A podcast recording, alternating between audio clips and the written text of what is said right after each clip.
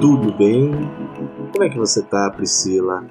Tô muito bem, Jonatas. Muito obrigada por perguntar. E você? Tô tranquilo. Toda essa quarentena está no novo normal. A gente tem aprendido a lidar, é verdade? Pois é. Fazer o quê, né? Sabe o que que deixa tudo melhor? Você beber bastante água. Deixa tudo melhor. É mesmo? Hum. É. Então tá bom. Se eu beber água e não funcionar, te ligo, tá? Reclamando. Não, se eu falei que deixa tudo melhor. Hum. Não falei que resolve os problemas. Eu falei que deixa tudo melhor. Ah, tudo bem. Às vezes você tá com um problema, você tá com dor de cabeça. Você bebe muita água, você fica com dor de cabeça, mas fica hidratado. Muito melhor. Uhum, uhum. Já introduzindo o nosso eixo de hoje, que é o segundo elemento alquímico, a água. Estamos atualmente em duas séries, não é, Priscila? Estamos na série dos quatro elementos alquímicos e dos pecados capitais. A gente está em vários lugares ao mesmo tempo. Mas em casa, né? De qualquer jeito. É, exatamente. Estamos, como diz nessa linguagem nova tecnológica, estamos na nuvem. Uhum. É, e a nuvem é água. Segura aí. Nós vamos entrar na dimensão da água pela sabedoria do BuzzFeed, o refinamento intelectual que só o BuzzFeed consegue trazer, através de dois testes.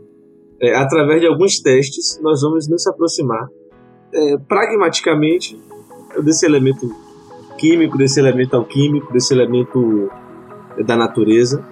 E esse primeiro teste será o quão chorão você é, que é o quão a sua capacidade que você tem de que eu acho que é um superpoder do ser humano, né?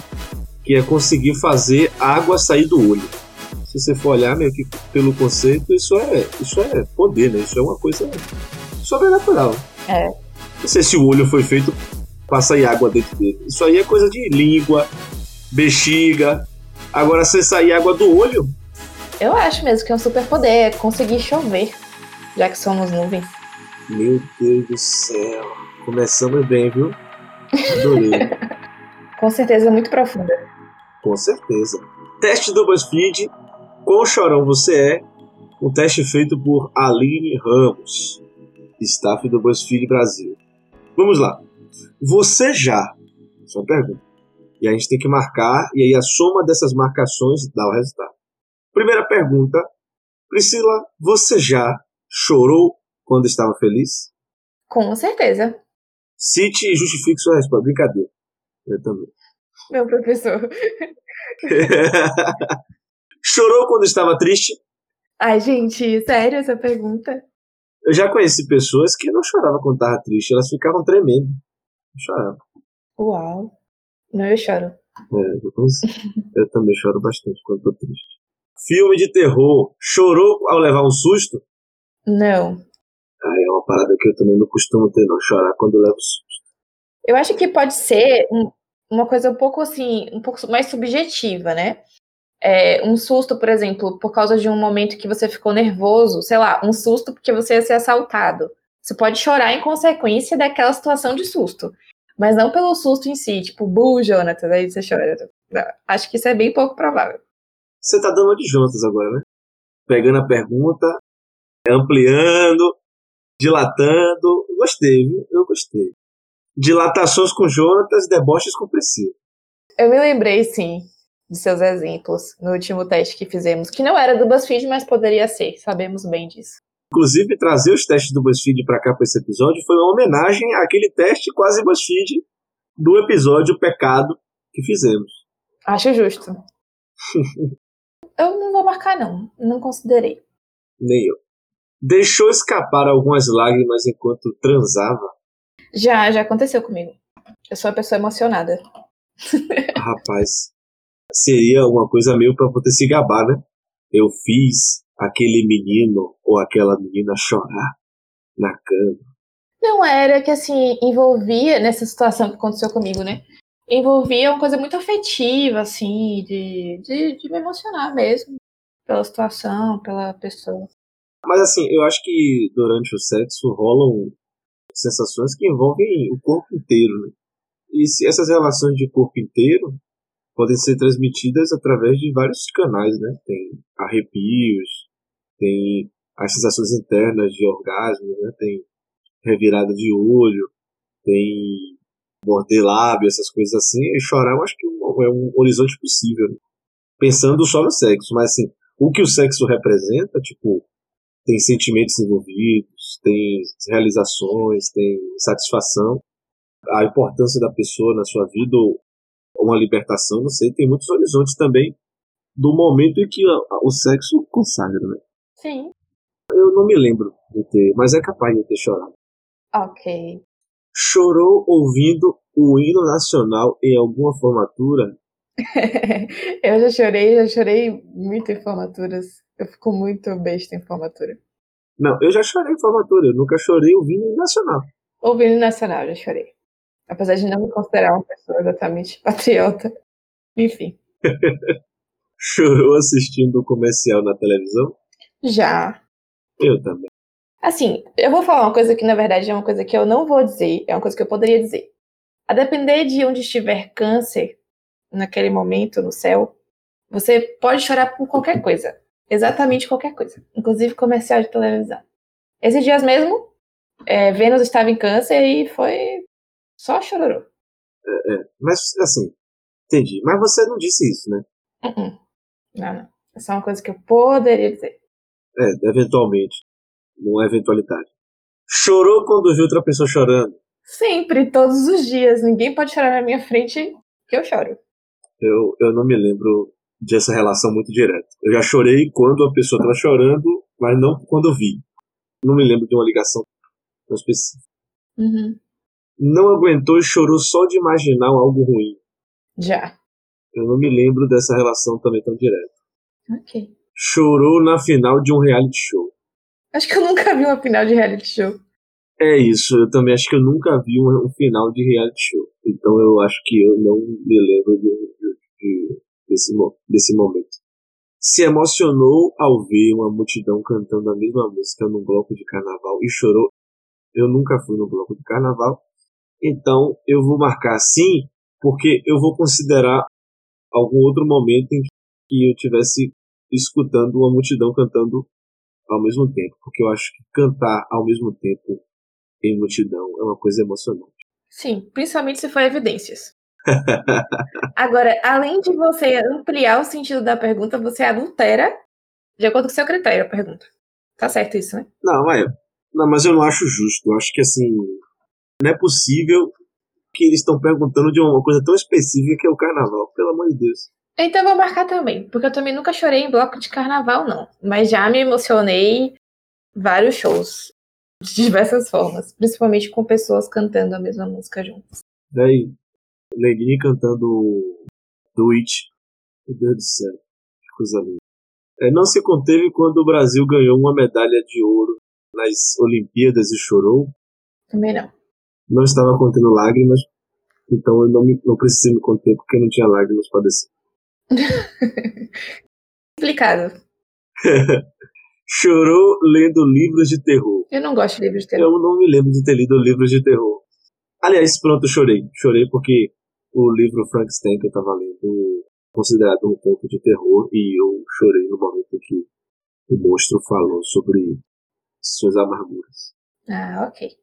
Chorou assistindo o telejornal? Já. Já. Correu para o banheiro para chorar durante o trabalho. a pessoa que lê esse teste aí, ser humano que já trabalhou em algum ambiente e nunca fez isso, é privilegiado. É, com certeza. Deve fazer uma sessão de terapia todos os dias. Sim, ele é iluminado. Buda, tá ali. Buda, pessoa que nunca chorou no, no banheiro do trabalho. Mesma categoria. Teve uma crise de choro na frente dos seus amigos sem motivo? Não, sem motivo não. Não, acho que sem motivo não.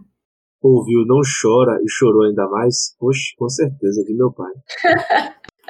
não tem como, né? A pessoa fala não chora, gente. Realmente. chorou no episódio em que Chaves vai embora da vila após todos o chamarem injustamente de ladrão? Tem um negócio que Chaves sempre me fazia. Eu gostava muito de Chaves, assistia muito nas tardes dos dias de semana. No trabalho de minha mãe, eu ficava lá junto com ela e assistia muito Chaves na televisão de 15 polegadas que tinha lá. Porque os personagens todos, as crianças, os adultos, todos são atores adultos, né? Então eu sempre tive a impressão de que aquilo ali tudo era uma armação, não era, eu não conseguia ver como se fosse uma coisa, eu não, eu não conseguia ser levado pela dramaturgia. Uhum, entendo. Eu não assistia muito e não me recordo desse episódio. É que o pessoal acha que ele, ele roubou uma coisa na vila, sendo que não foi ele. Sai da vila com a trouxinha, meio uhum. que cabisbaixo assim. Tem, um, tem uma sépia assim, ele fica é, é bem dramático. Assim. Seria literalmente um drama mexicano? Talvez, talvez. Boa referência. Chorou vendo o filme da Pixar? Já. Assiste um filme da Pixar, porque eu não sei exatamente quais são. Eu devo ter assistido todos, né? Considerando que tenho filhos relativamente pequenos. Sim, sim, sim, com certeza. Toy Story é da Pixar. Os ah, já chorei. Pixar, Procurando Nemo é da Pixar. Procurando Nemo, como eu chorar. Divertidamente. Eu também chorei. Divertidamente! Todo mundo chora com divertidamente. Pronto, tá certo aí. Monstros S.A., Vida, Vida de Inseto, Wall-E. Oxe, Wall-E eu chorei muito. Tá bom, então o filme da Pixar é pra chorar. E essa pergunta tinha que ter até um peso. Tinha que ter assim. Tinha ter os filmes embaixo assim. Chorou vendo tal, vendo tal, vendo tal, vendo tal. Quase todos, né? Ama as declarações do arquivo confidencial do Faustão, do Faustão e chora toda vez. Não. Há anos eu não assisto Domingão do Faustão. Anos. Então, não. Sempre chora quando alguém anuncia a chegada de um bebê na família? Eu choro e comemoro. Não me lembro de alguém anunciando. Geralmente é uma fofoca. Você viu? Fulano de tal vai ter um bebê. Fulano de tal engravidou, assim. Ou engravidou, ou quando não é uma galera meio é, rude, né? Ele fala assim, meio que fulano emprenhou. tá prenha. Chega a dar uma gastura, sabe? Mas enfim. Eu considerei aí, eu ampliei a pergunta, né? É, sob influência de Jonatas. E considerei também amigos. É, minhas amigas, principalmente, Ave Maria.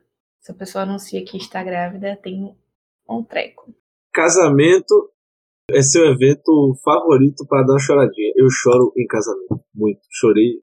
Nos dois últimos casamentos que eu fui, eu chorei. E eu, quando eu fui padrinho, passei uma vergonha retada. Olha, eu não diria que é meu favorito, então não sei se eu marco ou não. Não foram os eventos que eu mais chorei. Ó, oh, seguindo a tradição da ampliação da pergunta, eu acho que esse favorito pode ser dispensável. Isso aí era só um recurso, né? Porque, como é um, uma lista de marcar, não tem favorito, né? Porque tudo é chorar ou não.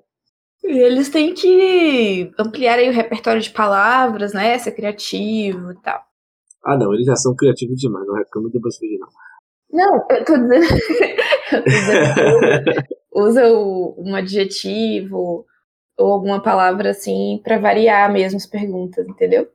Sim, sim, claro. Você chorou não, Priscila? Você chora em casamento ou não? eu choro em casamento. Chorou com a derrota do Brasil na Copa? Não. Nem eu. Lavou a alma de, tanto que chorou vendo novela? Não, porque eu também não vejo novela. Já chorei vendo novela quando era adolescente aquela novela Fia Mais Bela, é, aquela novela mexicana Rebelde. Não, Inclusive chorou vendo Malhação. Não, não assistia Malhação. Eu assisti a Malhação, mas eu não me lembro de ter chorado, não. Chorou vendo filme de comédia. Já, já chorei. Já chorei vendo algum filme de comédia. Mas eu, eu vou abrir meu coração aqui. Eu não costumo assistir muito filme de comédia, não gosto muito. Por causa de um momento específico dos filmes de comédia. Qual é? Que é o momento da quebra da comédia. Quase no final geralmente o filme segue essa estrutura, né? Engraçado, engraçado, engraçado, quebra da comédia, né? A crise do que faz ser engraçado, e depois engraçado, recuperação, tranquilidade. Nos filmes de comédia, geralmente, essa parte é muito incômoda para mim, sabe? Me dá muita desconforto uhum.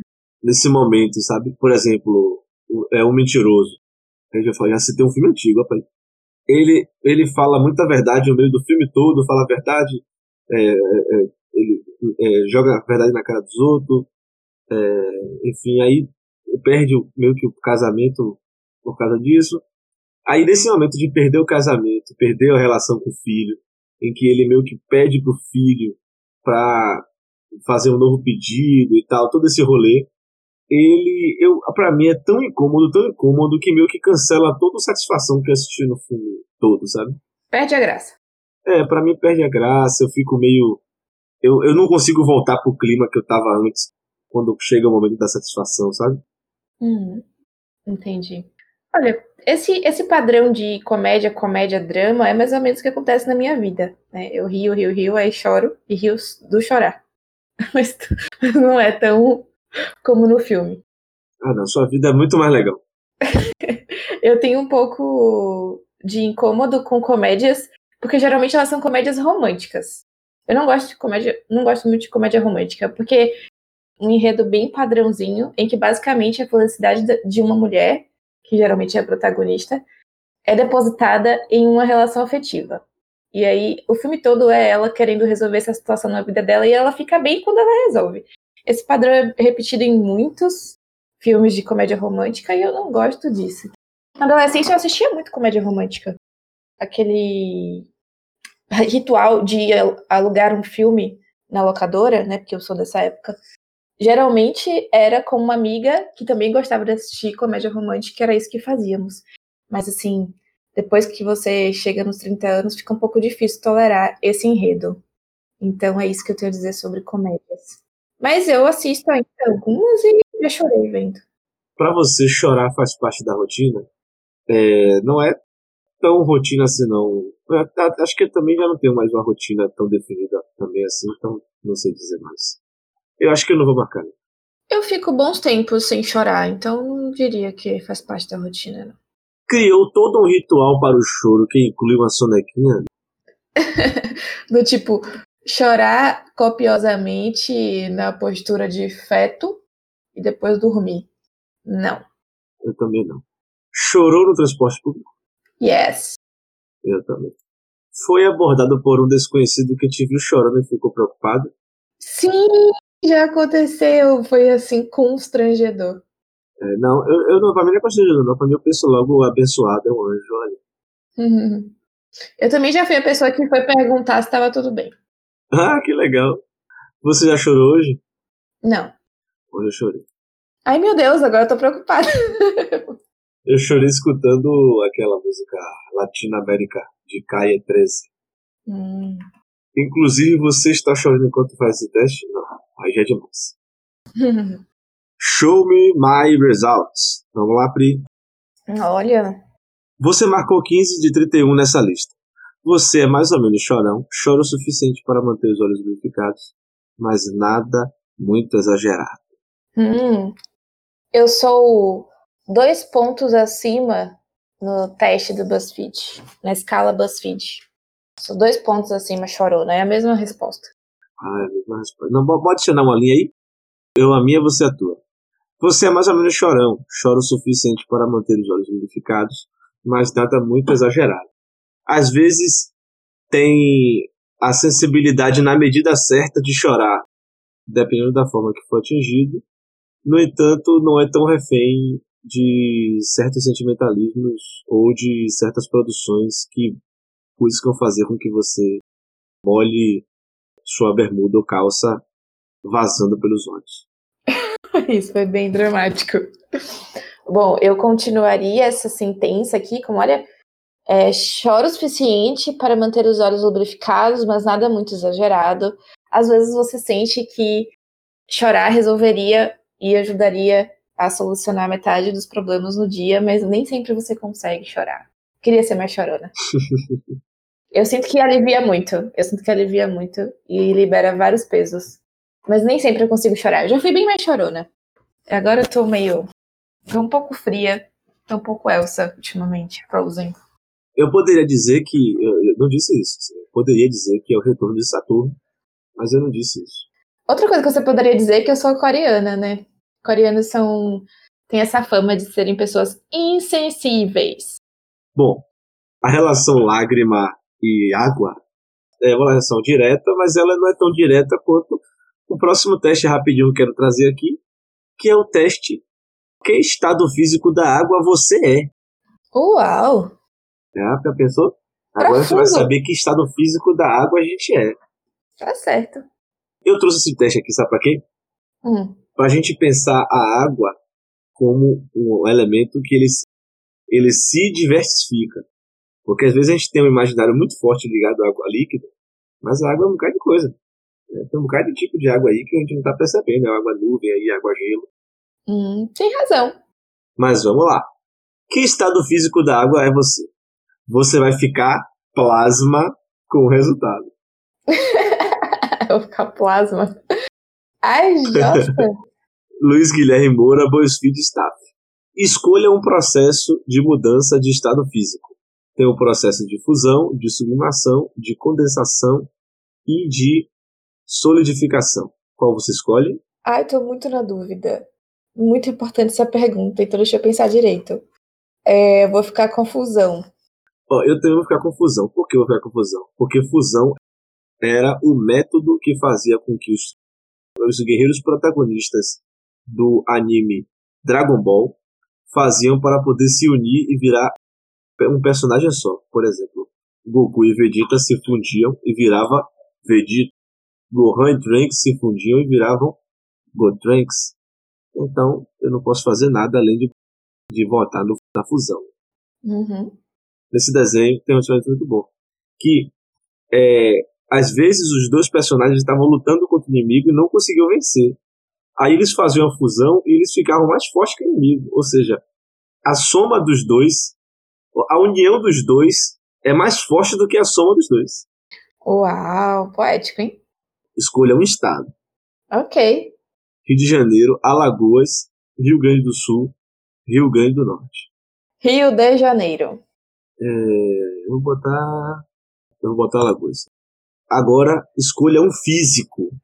Eu vou ficar com Einstein. Albert Einstein, Ma, é, é, Marie Curie. Marie Curie, não sei como é que se escreve. Se fala assim. Marie Curie. Não sei se é Marie Curie. Eu não sei como é que se fala o nome dela. Stephen Hawking ou Isaac Newton. Eu vou botar nessa mulher. Ma Marie Curie, que eu não eu sei acho que é mas eu gostei. Curie, mas não tenho certeza sobre a pronúncia. Eu gostei do nome dela, achei legal. Escolha um trecho da música Água de Sheila Mello. Eu achei, adorei essa parte. Água, tô virando água, corredeira abaixo. Inundando o mundo, vai correndo a água. Tô virando água, teu corpo suado. Você me secando e eu virando água. Você me secando e eu virando água, eu não entendi, mas ok. Eu gostei de inundando o mundo, vai correndo água. Eu gostei de você me secando e eu virando água. Hum, Ariana. Eu achei a relação muito, muito interessante. Escolha uma frase falada em uma degustação de águas chiques. Ó, olha que maravilha.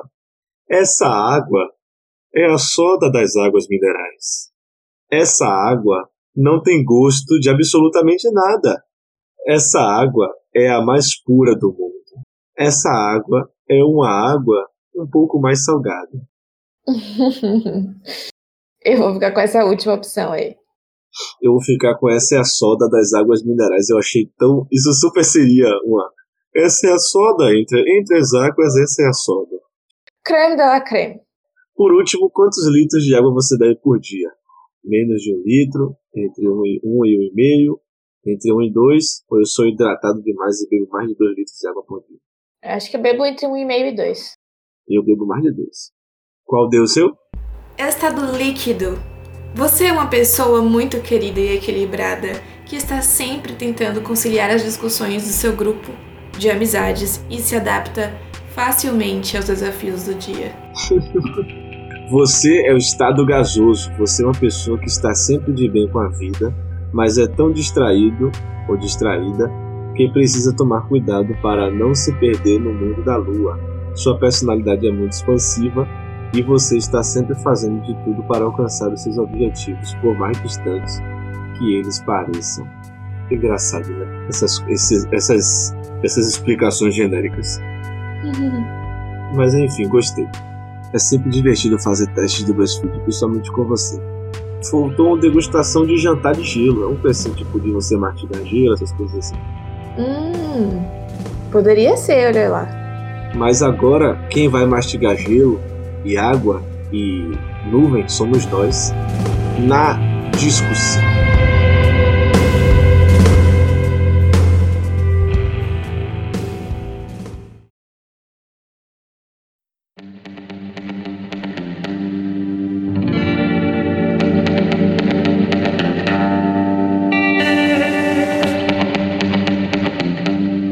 Então é isso, Priscila. Sabemos que você é uma água em estado líquido e eu sou uma água em estado gasoso. Achei interessante, né? Ninguém pode me pegar. Eu não sou contido. Uhum. E você passa pelos espaços, né? É uma água líquida. Eu diria que fez muito sentido, inclusive porque eu só penso na, na maior concentração de água por metro quadrado que pode existir, que é o oceano. Então, me representou o teste do BuzzFeed. Fez todo sentido, foi coerente. Eu tô dizendo a você que é brilhante. Os filósofos só vão entender o brilhantismo do BuzzFeed daqui a alguns séculos. Olha lá, pode ser um presságio. A gente já viu o que o BuzzFeed tem para falar sobre água. Mas o Michaelis, o dicionário da língua portuguesa, na sua versão online, ele fala que água é o seguinte: Água, substantivo feminino, líquido composto de hidrogênio e oxigênio sem cor, sem cheiro, sem sabor, transparente em seu estado de pureza e essencial para a vida. Quimicamente, é formado por dois átomos de hidrogênio e um de oxigênio, óxido de hidrogênio. Líquido que cai das nuvens, chuva, suco de algumas frutas que tem aparência de água, líquido destilado das plantas e de qualquer dissolução em água de um mineral ou de outra substância química, água férrea, água sulfúrea e água termal. A porção líquida sob a forma de lagos, marés, rios, que abrange grande parte da superfície do globo terrestre. Uma tradução regionalista do Nordeste, todo tipo de medicamento de forma líquida, cozimento, decocção, infusão, água de cevada, água de malva. É tipo aquelas garrafadas, né? Pode ser, eu não. não tô por dentro, não. Todo tipo de secreção aquosa de qualquer organismo vivo, como humor aquoso, lágrimas, saliva, urina.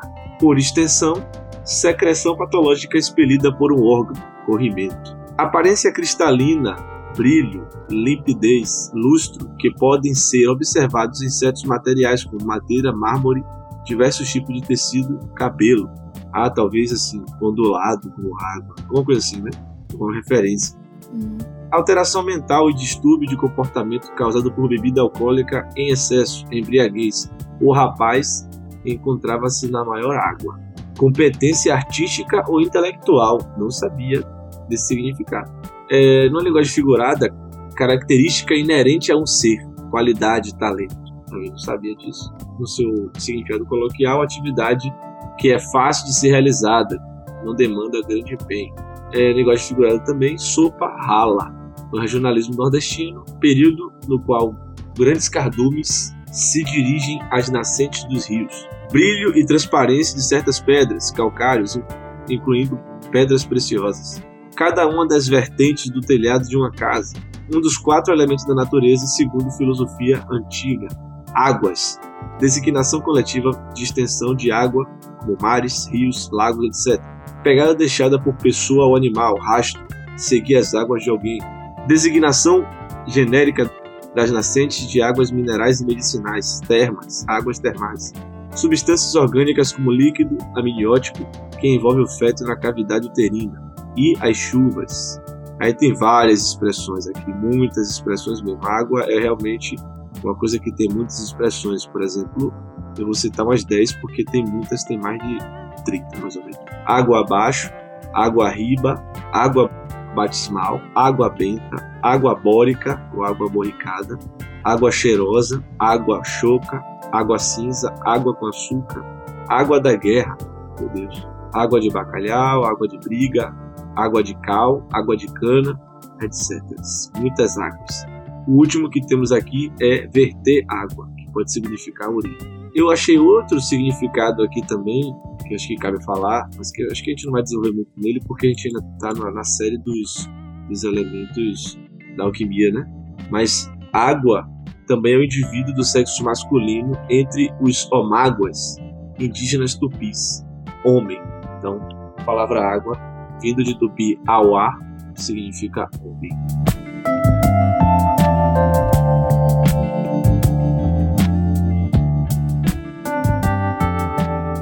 Então, Priscila, a água, a água, por causa, por sua relação muito forte com a vida, falar de água é um terreno, é um horizonte extenso, né? Por mais que seja um dos quatro elementos, ele é muito extenso porque tem a ver com a experiência do ser humano com a vida, né? Aliás, assim, eu já quero começar desabafando que o que me conforta é admitir desde o princípio que não é possível falar tudo sobre qualquer coisa. Porque se eu não pensar assim, eu já vou ficar um pouco ansiosa, porque é muita coisa para falar. Isso vale para qualquer episódio do MIDI, além, é claro, do princípio de não chegar a nenhuma conclusão, pelo menos não fechada. Mas acho que água até agora foi o tema que mais se superou, assim, para mim, no espectro de. no grande espectro de variações e coisas que podem ser ditas sobre. Realmente, eu me sinto muito ligada à água, principalmente pela relação que eu tenho com o mar. Inclusive, tenho vivido uma saudade diária. Muito me representa uma música que eu descobri recentemente que foi escrita por Toquinho e Vinícius de Moraes, que Maria Bethânia interpreta. Muitas pessoas devem conhecer, se chama Canto de Oxum. E ela diz, logo no comecinho, quando eu morrer, voltarei para buscar os instantes que não vivi junto do mar. E neste momento, isso fala muito sobre mim. É possível que a minha presença enquanto assombração seja bem frequente, então, considerando os instantes que não vivi junto do mar. Só em São Paulo foram 10 anos. Então é muita coisa. E de quarentena, não sei, cada dia parecem dois anos. Acredito sim que essa relação com a água Talvez eu nem pense sempre sobre isso, mas existe para mim uma relação forte com a água. E a água, eu não tinha nem pensado, Jonatas, você que me alertou para isso, sobre variações como se fossem subvariações, eu não sei se essa palavra existe, do próprio elemento, porque tem uh, os estados, né? Além do líquido, a gente poderia falar pelo menos sólido e gasoso. Então, já seria aí uma outra gama de coisas para serem ditas. Mas eu só pensei na água no estado líquido. E também tem uma coisa, né? Que a gente poderia um dia falar só sobre mar.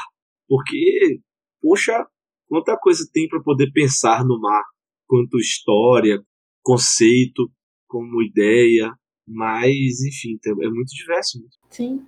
Bom, eu diria que a água é, no mínimo, um assunto político, você mencionou, né, que a água, a relação da, da água com a vida.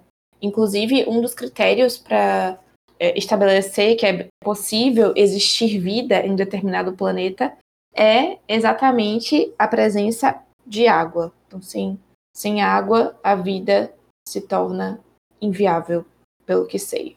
Pelo que é conhecido até hoje.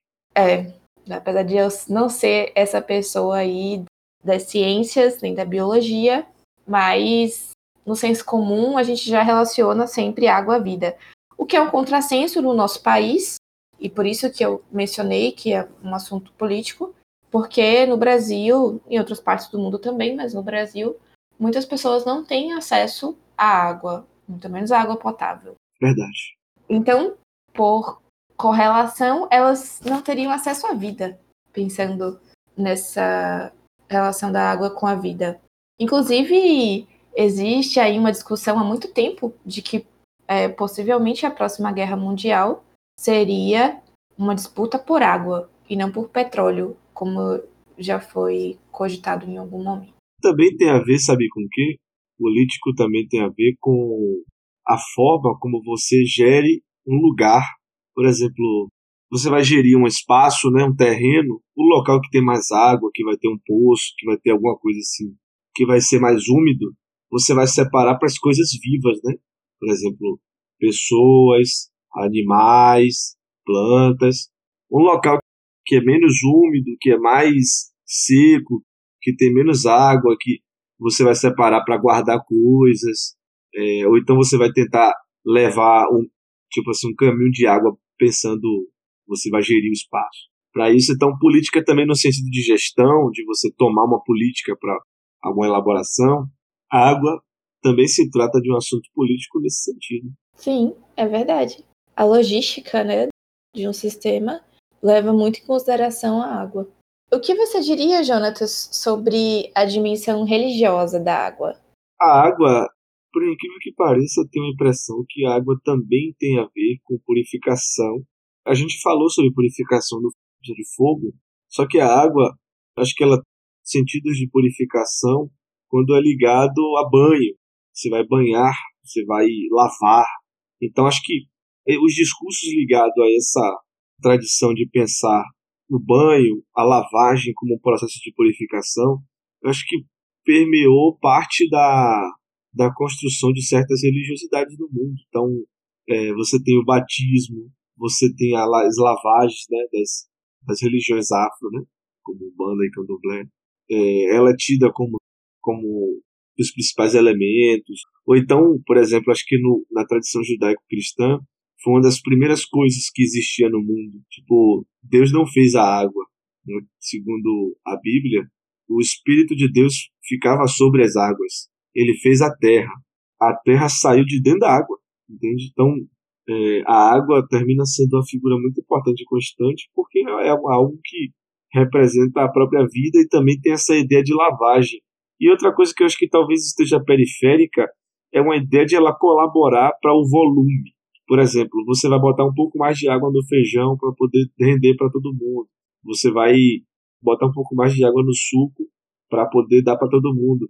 A água, ela compõe, colabora para o volume e é um, um dos principais ingredientes para qualquer culinária, né? A água é vida. Também acho que tem o lance de você ficar bem por causa da ingestão da água. Então tem que ter algo que você toma.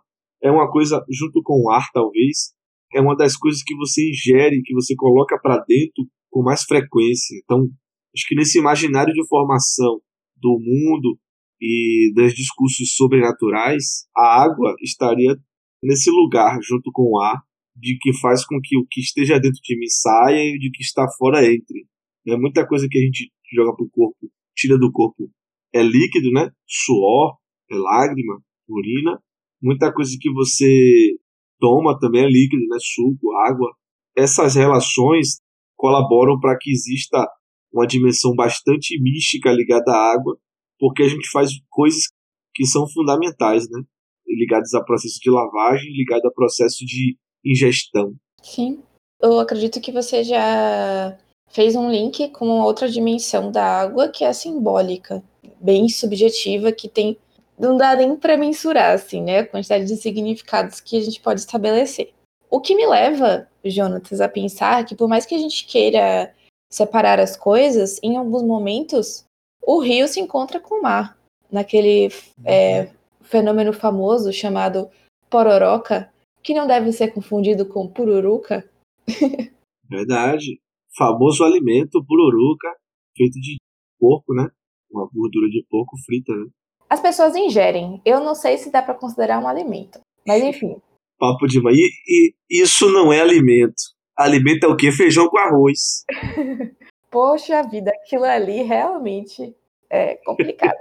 A pororoca, que é né, o encontro do rio com o mar, também é muito simbólica e me fez pensar isso. Não adianta a gente querer colocar em sessões que não se encontram, porque os sentidos se encontram, os significados fazem trocas entre eles. E é isso aí. Vamos nos conformar que tá tudo junto e misturado.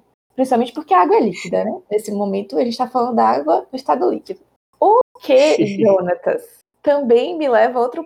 É, que a gente tá falando aqui das coisas positivas, digamos assim, né? Dos, dos significados auspiciosos da água, mas há, também existem sentidos, significados, expressões, situações em que a água é usada por um sentido um pouco mais negativo. Por exemplo, É, a gente fala, às vezes, que alguma coisa está aguada, né? Quando ela está insossa, ou está é, meio rala, assim.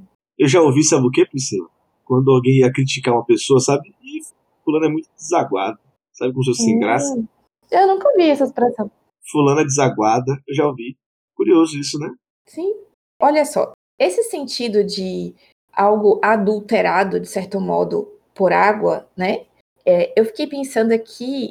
Então, pensando nessa, nesse sentido de aguado, que seria algo adulterado por água, né? Onde a água não deveria estar, digamos assim. Eu resolvi trazer uma relação que é um pouco paradoxal, é no mínimo intrigante, que está em Vidas Secas, um livro de Graciliano Ramos, que foi publicado em 1938. É, Esse livro é irado. Eu estudei para poder passar no vestibular da UFBA. Li várias vezes. Mas eu gostei muito porque tem uma relação. le- Ele fala de sertão e eu, minha família é do sertão, então é uma estética e uma vivência que é familiar. assim. Existe uma relação com essa estética e com esse contexto, não de uma forma tão brutal como é lá nesse no Vidas Secas. Esse livro foi em 1938, né? que Foi lançado Isso. eu acho que ele, ele tem uma relação com o 15 de Raquel de Queiroz, porque o 15 ele fala da maior seca que rolou na, no Ceará em, 19 em 1915 e que tipo foi preocupação nacional, foi uma pauta forte assim na história. É uma coisa tipo que influenciou muito o, o Brasil e até o mundo, porque o sertão ele é uma estrutura é, de clima e de vegetação que é habitado e há muita dificuldade, né? Tipo, ele tá muito próximo de um perfil desértico, mas tem pessoas morando lá, sabe? E pessoas morando, vivendo de pecuária e de agricultura, coisa que é muito difícil de fazer num lugar desse tipo de, de perfil de terra, né? Então, eu imagino que talvez Graciliano tenha também, talvez, né? suspeita. Talvez essa resposta já até já seja conhecida, né? Mas Uhum. talvez haja uma relação. Achei interessante que você falou, né, sobre a identificação, porque é impressionante como a identificação, ainda que pequena às vezes, ainda que não tão direta, sempre nos alcança e nos afeta, né? Então, isso é uma coisa que eu lido diariamente, porque o aprendizado significativo é a pauta diária do professor, né? Então, a identificação sempre passa por essa preocupação na aprendizagem.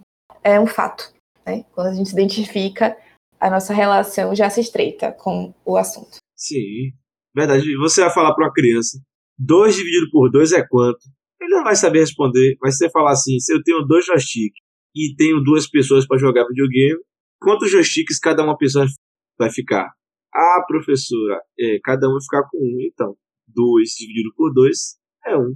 Olha lá, Jonathan já tá no caminho aí. Ah, depois ele fica falando mal das crianças. Só de deboche. que demônios. Enfim. ai, ai, viu? Mas enfim, eu achei bem paradoxal uma relação quando eu estava relendo um trecho, coincidentemente ou não, antes de falar sobre, da gente resolver falar sobre água, eu estava relendo um trecho, porque é um livro que a gente relê às vezes, né? E Sim, sim. neste capítulo aqui, capítulo 3, que se chama Cadeia, começa assim: Fabiano tinha ido à feira da cidade comprar mantimentos. Precisava sal, farinha, feijão e rapaduras. Sinha Vitória pedira, além disso, uma garrafa de querosene e um corte de chita vermelha. Mas o querosene de seu Inácio estava misturado com água, e a chita da amostra era cara demais. O que eu fiquei pensando quando eu reli? Poxa, mesmo num contexto de escassez de água, de seca, de, de aridez total, é, a água no querosene é negativa. A água pode ser negativa mesmo num contexto em que ela é, é o tempo todo desejável. Então, naquele, naquela condição ali, ela está adulterando um produto. E a conclusão sobre isso é nenhuma, mas eu acho que é interessante a gente pensar sobre todas essas contradições e essas proporções, equações, condições que mudam tudo, né? É verdade. Eu fico viajando nisso, sim. Vidas Secas ele tem esse poder de colocar é, paradoxos sutis, né? tipo um lugar semiárido, ele precisa de fogo e o querosene tem água, então ele não vai acender o fogo por causa disso. Mas todo mundo precisa de água, mas as pessoas estão precisando de fogo. É uma relação muito, muito legal. Sim. Rola em posto de gasolina, é, existe muitas histórias de combustível adulterado. Isso é crime, paga multa e tal. Também tem o lance, aquela expressão, o suco tá aguado, sabe? Essa bebida tem água demais. O café tá ralo, porque tem mais água do que café. É chafé, famoso chafé. Uhum. Não me ofereçam. assim, falando sobre gostos, eu tenho a impressão que a água é indesejada quando você quer algo para além do, da necessidade. Porque, de certa forma, a gente bebe água por necessidade. Assim. É, a gente não bebe água porque, porque a gente gosta. E eu acho que as pessoas, quando falam que gostam de beber água, é porque se acostumam com os efeitos e gostam das, da ideia, gostam da concepção. Eu não sei se tem como você gostar de beber água, porque não é uma experiência objetiva, né? Você bebe água e ela não tem exatamente um gosto. Ela te traz sensações, assim. É, e que são sensações que não são tão objetivas. Você bebe água e você se sente hidratado depois de um tempo. Uhum. Enquanto você está fazendo alguma outra coisa. Não é um evento você beber água. É. Olha, é, eu concordo com você que a água não tem um gosto, mas isso só se o copo foi bem lavado, né? Porque às vezes acontece e não é agradável essa experiência. Aquele gosto de detergente, um retrogosto de maracujá. Eu sabia que você ia utilizar essa palavra retrogosto. Tava esperando. e quando você vai beber algo que tá que tem água demais, é porque você esperava sentir mais o gosto do que você estava bebendo. Eu acho que assim, no sentido simbólico, no sentido simbólico, eu acho que a água ela tem uma relação com, digamos assim, com você é, expandir as coisas, você crescer as coisas, você poder, você trazer vida, mas ela não tem uma ligação muito forte com a qualidade da vida. Talvez o fogo faça parte um pouco desse simbolismo, porque ele cozinha os alimentos, ele traz certas diferenciações. Mas a água, acho que nem o gasoso, líquido e congelado. Você vai botar pedra de gelo na bebida. Você não vai dar um tempero especial. Ou você quer que ela, a bebida fique menos forte, ou você quer que ela fique gelada. Uhum.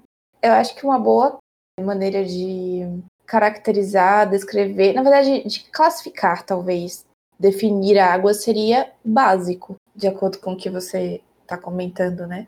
Básico como base, né? Não como, como simples, né? Não, é como assim, o essencial, o necessário.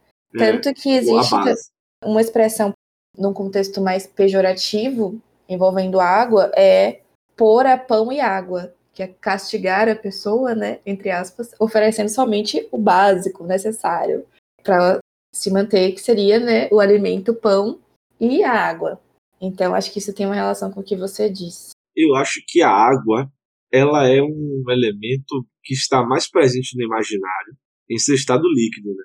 Acho que a maioria das nossas experiências com a água, por mais que o fenômeno água englobe solidez e ele ser também gasoso, até pensar o ciclo dessa transformação, por exemplo, gelo líquido gasoso, esse ciclo é, não é tão comum a gente ter no nosso imaginário a ideia de a água ser gasosa e a água ser congelada, ser consistente, ser sólida. Uhum. Boa parte do nosso imaginário, por causa da nossa experiência, seja com o mar, seja com a água que a gente bebe, seja com os rios, e seja com a chuva, que por mais que venha do que foi gasoso, a gente só percebe a água da nuvem é água porque ela desce líquida e a gente associa, é, mas é no estado líquido que a gente tem mais experiência e a gente geralmente estabelece os simbolismos a partir disso. Até porque, Jonathan, eu estou pensando aqui agora que talvez essa presença do, da água no nosso imaginário no estado líquido também se justifique por uma questão de linguagem. Porque a gente não fala água congelada, a gente fala gelo. Então você não pensa em água, você já pensa em gelo. A gente não fala água em água no estado de gás, a gente fala vapor ou fala gás. Então a gente nem relaciona água, provavelmente, né? Não imediatamente. Então acho que também tem a ver com isso, né? Como a gente se comunica. Verdade. Então, nesse caso, é, no seu estado líquido, a gente relaciona a água a movimento, a fluir, né? Então, mais um, um sentido negativo relacionado à água seria água parada, que traz doenças, né, como a dengue, por exemplo. O que seria, vamos dizer assim, contrariar o seu estado natural, o seu estado espontâneo, que seria estar em movimento. Porque tudo que é relacionado à água na natureza está em movimento, né? No rio, na cachoeira, é, no mar, a própria chuva, nunca é parado. Sim. Então seria um desequilíbrio, né? Ela está parada, uma maneira de ver seria como um desequilíbrio. Sim, verdade. E que tem consequências negativas, né? Sim. E veja como a tentativa de controle da água também pode ser bem complicada, né? Como é, represas, por exemplo. Acidentes com represas são acidentes, né? Entre aspas. Cat catástrofes previstas com represas tem uma, uma proporção imensa, porque a água é capaz de causar muita destruição também, né? Assim como os tsunamis. Cabe citar aqui um episódio que eu li de uma revista em quadrinho do Cascão, que o Cascão ele viu um buraco na represa do bairro do Limoeiro. Hum. E ele viu esse buraco e ele ficou com medo do buraco se expandir e, e terminar inundando o bairro do Limoeiro. Então ele meteu o dedo nesse escapamento da represa. Quando ele meteu o dedo, ele ficou. Claro que isso foi um grande dilema porque ele não toma banho. Como ele não toma banho, seria muito penoso para ele ter que ter contato com a água, já que a água é limpa. Ele tava sendo um herói ali, né? É, então ele meteu o dedo lá e teve que sentir o seu dedo ser limpo naquela água, até o momento em que o pessoal foi lá reparar.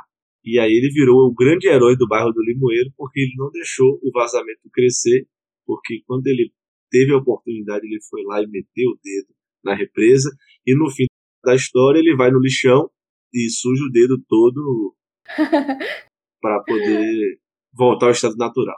O estado natural é ótimo. Desde que você começou a falar, minha cabeça não é, conseguiu desviar da seguinte ideia.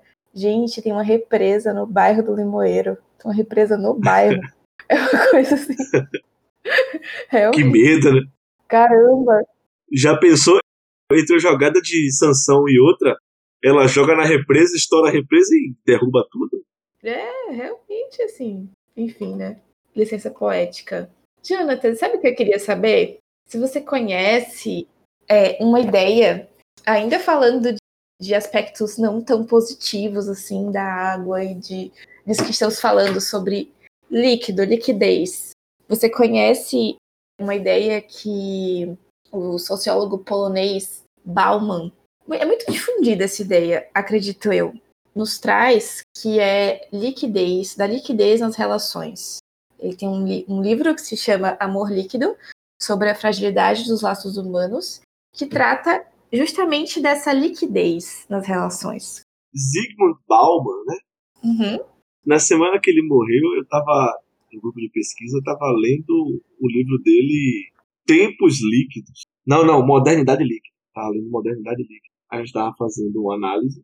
É muito interessante porque ele faz uma provocação conceitual como característica do mundo dos novos tempos, a qualidade das relações. Isso é interessante porque assim, ele é um dos autores que tem proposto uma análise para esses novos tempos, sendo um momento depois da modernidade. Se eu não me engano, a interpretação passa um pouco por aí, que depois do, do período moderno, né, termina um pouco depois da Guerra Fria, vem a modernidade líquida, vem o período em que as relações passam a, a, a ser postas, dispostas em forma mais líquida, em uma forma mais capilarizada, mais dividida, mais de transformações de volumes e volúveis com muita facilidade. Eu gosto muito dele, mas eu acho uma coisa que me incomoda um pouco em alguns autores, quando é demasiadamente crítico ou é demasiadamente elogioso. Assim. E ele é muito crítico. Claro que faz parte, né? O filósofo ser um, um autor, ele ter um nível de crítica grande, considerando uma tradição de crítica ao capitalismo que a gente tem, focado principalmente de como isso afeta as nossas relações. Mas ele é muito interessante ele articulando essa ideia de como funcionam as relações, as relações tanto sociais no sentido de estrutura social como as relações interpessoais, como funciona a sociedade a partir desse princípio de liquidez. Sim. Acho que é uma questão importante, né? Eu não tenho contato com outras obras dele, somente com esse livro Amor Líquido, e considero uma reflexão essencial, porque é um aspecto que pode ser considerado assim como base para muitas muitas das como é que eu posso dizer? Não, não só das relações mas da maneira que a gente articula e gerencia a nossa vida né? Tem muito a ver com essas relações e como elas são cada vez mais frágeis em alguns casos então acho que é uma discussão coerente necessária mas eram estes os meus os pontos que eu me lembrei sobre é, esses aspectos não tão positivos assim, envolvendo significados relacionados à água. Pensando ainda, Palma, a, a modernidade realmente ela tem vivido esse estado de liquidez assim. As coisas mudam muito rápido uhum. e de uhum. intensidade muito rápido, de valores muito rápido. Por exemplo, essa crítica à cultura do cancelamento tem sido uma pauta muito grande na internet esses tempos é um assunto que se desenvolveu durante, tipo, no, no, último ano, sabe? Eu me lembro que antigamente os assuntos, questionamentos, assim, de comportamentos sociais, eles demoravam cinco anos debatendo, sabe? Coisas grandes, assim, demorava muito tempo se debatendo coisas na sociedade, sabe? Tipo, eu ainda revi, eu ainda vivi o momento, olha que, assim, eu, cresci na década de 90. Eu vivi um momento em que as pessoas ainda falavam de colo e Fernando Collor, o mandato dele foi até o início da década de 90. Então as pessoas falaram sobre, sobre tipo, corrupção e, e péssima gestão presidencial durante quase 10 anos, tendo como base uma, um mandato de um presidente de dois anos. Então as coisas demoravam mais. A Sim. cultura do cancelamento as pessoas têm comentado hoje em dia bastante, porque assim personalidades foram canceladas, talvez por uma precipitação de julgamento. Mas quanto foi esse ciclo? Tipo, esse ciclo foi muito, foi muito curto, assim. A pessoa foi fez um vídeo num dia, foi cancelado no outro dia e fez uma crítica ou participou de um coro de críticas a com cancelamento na semana seguinte, sabe? Então, nossas relações e a forma como a gente tem pensado e lidado com a sociedade tem sido cada forma de cada vez mais mais líquidas e por causa disso eu me lembrei do desenho Avatar, né? Durante todos esses episódios, eu vou comentar um pouco sobre Avatar, que foi um desenho que eu assisti muitas vezes e ele me influencia muito, principalmente meu trabalho artístico. Tanto a estética, quanto alguns conceitos que são tomados do budismo, do taoísmo, que, assim, duas cenas eu gosto muito do desenho falando sobre, sobre água. É, a primeira é que o fundamento da dobra da água está na relação do mar com a lua. A lua puxa e empurra a água. E a ideia da dobra da água tem a ver com puxar e empurrar, que é o fundamento do Tai Chi Chuan, arte marcial é, chinesa. E o Iron, né, que é o tio de Zuko, um dos principais coadjuvantes do desenho, fala que a água é o elemento da mudança. Ele tentou ensinar ao Zuko usar o elemento raio que é uma variante do elemento fogo. E Zuko não conseguindo, ele ensinou a Zuko a fazer o redirecionamento do raio. E para você redirecionar, você tem que conduzir a mudança do raio para passar pelo seu corpo.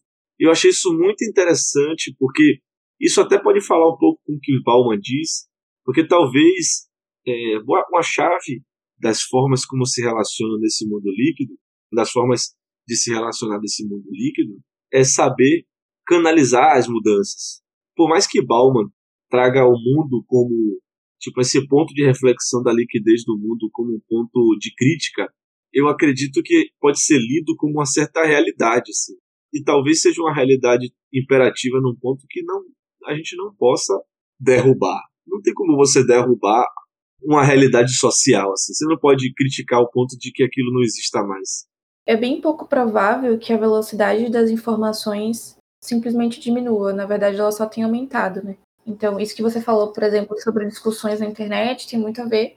A nossa relação com o tempo também tem a ver com a nossa relação com as informações e a velocidade que elas chegam pra gente. Então, não está regredindo nem ficando mais lento, muito pelo contrário.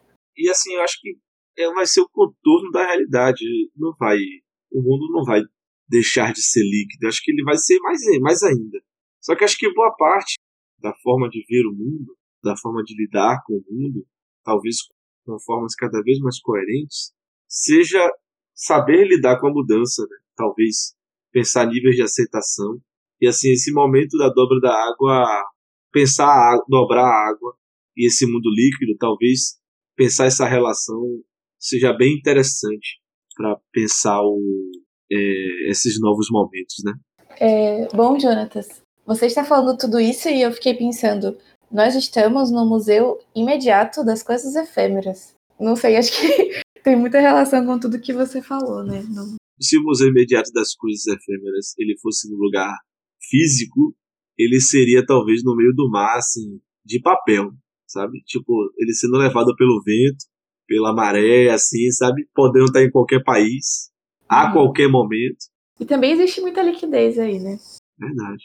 A minha referência, outros museus, né? Começando, já puxando para outros museus que a gente traz para esse museu, esse museu efêmero que estamos agora, eu queria falar sobre sobre uma fala de Bruce Lee, uma fala famosa, que eu vou botar aqui, ela é curtinha, esse trecho do áudio, mas eu vou falar traduzido, trecho de uma entrevista que ele deu comentando princípios que ele quis transmitir no último filme que ele fez. E Bruce Lee ele tem uma relação muito interessante porque ele foi estudante de filosofia na Universidade de Washington. Então, a forma que ele que ele olha as religiosidades chinesas são de uma perspectiva mais discursiva do que mística. Né? O que não é, não é negativo ter uma perspectiva mística, mas uma perspectiva discursiva é, prevê uma certa abertura. Né? Acho que o misticismo pode prever certos fechamentos assim para as questões. Mas enfim, é, o que ele fala é o seguinte: I said, empty your mind. Be formless, shapeless, like water. Now you put water into a cup. It becomes the cup. You put water into a bottle, it becomes the bottle. You put it in a teapot, it becomes the teapot. Now water can flow or it can crash. Be water, my friend. Ele fala: esvazie sua mente. Seja sem forma, sem formato, como água. Se você coloca água em um copo, ela se torna o copo. Se você coloca água em uma garrafa, ela se torna a garrafa. Se você coloca a água em uma, uma chaleira, ela se torna a chaleira. A água pode fluir, mas também ela pode se chocar. Seja água, meu amigo. E assim, isso era um, uma mensagem que ele trazia para. Claro que ele estava falando, falava sobre relações humanas, mas também falava sobre artes marciais. Então, isso é interessante pensando uma história do corpo, uma história a, talvez até da forma como homens lidam com o seu próprio corpo e com as relações sociais a partir desse corpo, porque acho que o maior público é, nesse período, principalmente, é, de artes marciais e de, tanto de prática quanto de assistir filmes, fosse mais de homens, e acho que deve ter sido revolucionário você pensar, você lutar, você usar seu corpo, partindo do princípio da água, que é um elemento que representa fluidez, que representa um certo tipo de entrega, um certo tipo de aceitação. Princípios esses que a negação desses conduziu durante muito tempo o machismo, né, articulado de forma cada vez mais prática. Então, assim, claro que nada disso é tão simples, mas eu estou falando tipo de linhas gerais. Eu acho que essa fala ela é muito importante, é, principalmente no, nesse espaço cada vez menos tem sido hegemonicamente dominado por homens. E eu fico feliz com isso. Eu diria também que quem conhece Jonatas conhece essa mensagem. Porque Jonatas está sempre aí propagando esta mensagem. Eu trouxe dois poemas que eu gostaria de ler aqui. São curtinhos. O primeiro deles é de Conceição Evaristo e se chama Recordar é Preciso. O mar vagueia onduloso sob os meus pensamentos. A memória bravia lança o leme. Recordar é preciso. O, mo o movimento vai e vem nas águas lembranças dos meus marejados olhos, transborda a minha vida, salgando-me o rosto e o gosto. Sou eternamente náufraga, mas os fundos oceanos não me amedrontam e nem me imobilizam. Uma paixão profunda é a boia que me emerge. Sei que o mistério subsiste além das águas. Que lindeza. Conceição Evaristo é maravilhosa. Posso ler outro poema, Jonathan? Você quer ler primeiro o seu? Eu quero ler primeiro porque eu acho que pode fazer uma ligação interessante. Tá certo, vai em frente. Eu vou recitar aqui, a, claro, a música é, Água, de Baiana System. No último episódio falando sobre fogo, a música Fogo, hoje falando sobre água. E ele fala o que é o que é. Aluvião que cai de pé, corre no chão, H2O. É ouro e pó. No ponto futuro, o doce e o sal vão se misturar. Pororoca. que maravilha. Tem pé com pé, tem mão com mão, boca com boca, H2O é ouro e pó, salvação. No ponto futuro, o doce e o sal vão se misturar. Choveu, choveu. Chuva miúda não mata ninguém. Bateu, bateu. Água de março é chuva que vem. Iabadê, Iabadê, Iabadê. É, acho essa música muito bonita porque ele fala sobre, na perspectiva, na perspectiva popular, água de beber, água encontro do mar com o rio, água da chuva, e isso no ritmo, no ritmo muito característico aqui da Bahia, chamado Ijixá, né? E se relacionando com a orquestra afro-sinfônica, esse imaginário do recôncavo baiano que tem rios e águas cercados por todos os lados, tudo que é lado. Então eu acho que compõe toda uma estética maravilhosa. E agora você, Priscila. Fernanda Young, que infelizmente já faleceu, ela escreveu um poema que o título são três asteriscos, se eu não estou enganada. E ela escreveu o seguinte: Há certas águas que não matam a sede, você já notou? Como a saudade que não nos conduz a nenhuma epifania. Saudade deveria sempre render um verso. Perfeito, visto que para nada serve. Acordamos cansados por senti-la, se é que dormimos. Ela nos rouba o presente e nos cega o futuro. Estou assim agora, presa ao passado quando estive com você. Há certas águas que não matam a sede. Sim. Que paradoxo, né? E tem uma coisa que eu fico pensando sobre futuro, presente e passado, é que a água, assim, isso está presente um pouco no pensamento budista e algumas filosofias também, né? A água, ela vive o presente, o passado e o futuro no mesmo momento, porque, primeiro, se você tira a água de um rio, ela não deixa de ser água. Então, você tirou ela de um momento do rio, de um espaço do rio que aquele, aquela porção de água poderia estar em outro lugar depois daquele movimento. Mesmo assim, ela não deixou de ser água e assim a água continua correndo e independente do momento em que ela está na, nessa correnteza, ela não necessariamente está numa posição, né? Ela está espalhada, ela está passando, ela não necessariamente, como é, por exemplo, a gente pode falar da história de uma pedra, da história de, de, um pedaço de pedra, né, de um pedaço de rocha. Mas a história de uma, de uma porção de água, acho muito difícil. Jonatas precisava acrescentar reticências a este episódio. Mas assim, Jonatas, eu, eu acho que a gente não pode terminar este episódio sem fazer uma menção que é praticamente uma menção honrosa. Veja se você concorda comigo. Qualquer pessoa que vive na Bahia deve se lembrar da seguinte pergunta: Bebeu água? Não. Tá com sede? Tô. Água, água, água, água, água mineral. No candeal, você vai ficar legal. Timbalada. Timbalada, é verdade. Não tem como esquecer disso. Então, com essa inspiração hidratada, mando um grandíssimo e úmido beijo assim, para você. Outro, Jonatas. E beba bastante água, viu? Vocês também que estão escutando, bebam água. Água é vida, água é saúde. Até mais.